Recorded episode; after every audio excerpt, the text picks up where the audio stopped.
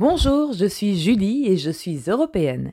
Et alors, me direz-vous, c'est vrai, qu'est-ce que cela change à ma vie d'être citoyenne européenne?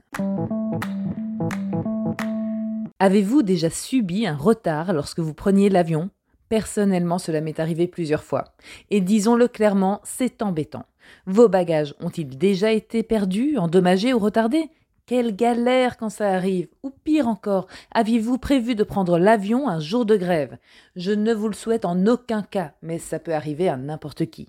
Eh bien, saviez-vous que si votre vol est annulé, la compagnie aérienne doit vous proposer un vol alternatif sans frais, et si celui-ci ne vous convient pas, vous pouvez exiger le remboursement de vos billets. Et souvent, en cas de grève, comme votre vol est annulé moins de deux semaines avant le départ, vous avez en plus droit à une indemnisation financière complémentaire de 250 à 600 euros selon la distance qui devait être parcourue. Les droits des passagers aériens ont été définis clairement en 2004 dans une législation européenne.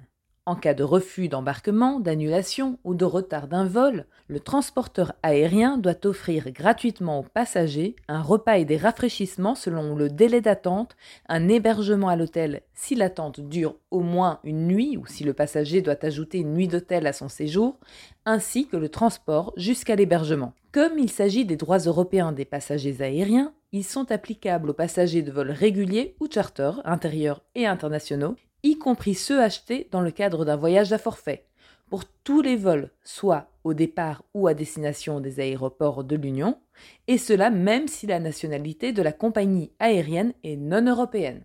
Ah oui, ces droits sont étendus au-delà de l'UE, à l'Islande, la Norvège et la Suisse. Bon, si vous vous sentez un peu perdu concernant vos droits selon votre situation, sachez qu'un site vous accompagne pas à pas pour savoir à quel droit vous pouvez prétendre, que votre vol ait été annulé ou retardé, que l'on vous refuse l'accès à bord, que vous ayez fait l'objet d'un surclassement ou déclassement, que vous ayez raté votre correspondance ou encore que vos bagages aient été perdus, endommagés ou retardés. Pour mieux contrôler cela, chaque État membre a dû mettre en place un organisme de contrôle national. En France, il s'agit de la Direction de la régulation économique de la Direction générale de l'avion civil. Il existe aussi un formulaire type de plainte européen à envoyer en premier lieu à la compagnie aérienne concernée et ensuite à l'organisme de contrôle national compétent. Ah oui, et si par hasard vous avez un doute sur la qualité de service d'une compagnie aérienne, sachez qu'une liste des compagnies interdites de vol sur le territoire de l'Union et non autorisées à utiliser ces aéroports est actualisée régulièrement. À votre place, j'éviterai de les prendre même en dehors de l'Europe. L'Union européenne, c'est aussi le financement de projets qui respectent à la fois ses grands objectifs et qui répondent à des besoins locaux.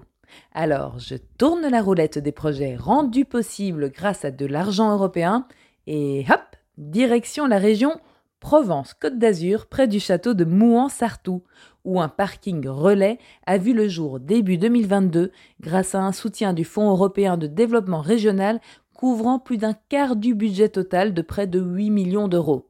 Objectif améliorer la liaison ferroviaire entre Grasse et Cannes et ainsi encourager la mobilité durable.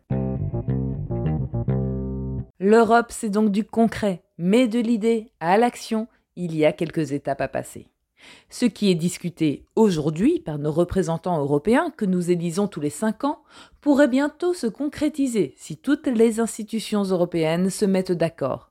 Alors, pour le moment, on parle de quoi au Parlement européen? Les semi-conducteurs, cela vous dit quelque chose? Ce sont ces composants indispensables à la fabrication de matériel informatique, d'objets connectés et des véhicules. Euh, vous avez peut-être été confronté à des délais de livraison très longs d'une nouvelle voiture en raison d'une pénurie de ces semi-conducteurs. Eh bien, l'Europe discute d'une législation pour stimuler l'industrie des puces dans l'UE afin de renforcer son autonomie stratégique et la sécurité de l'Europe. Voilà, j'espère que vous avez apprécié écouter cet épisode. Je vous invite à laisser un avis, des étoiles ou des cœurs sur la plateforme d'écoute que vous utilisez et surtout pensez à le partager à ceux qui pourraient intéresser. Je vous remercie de m'avoir écouté jusqu'au bout et je vous donne rendez-vous la semaine prochaine pour parler d'Europe concrètement.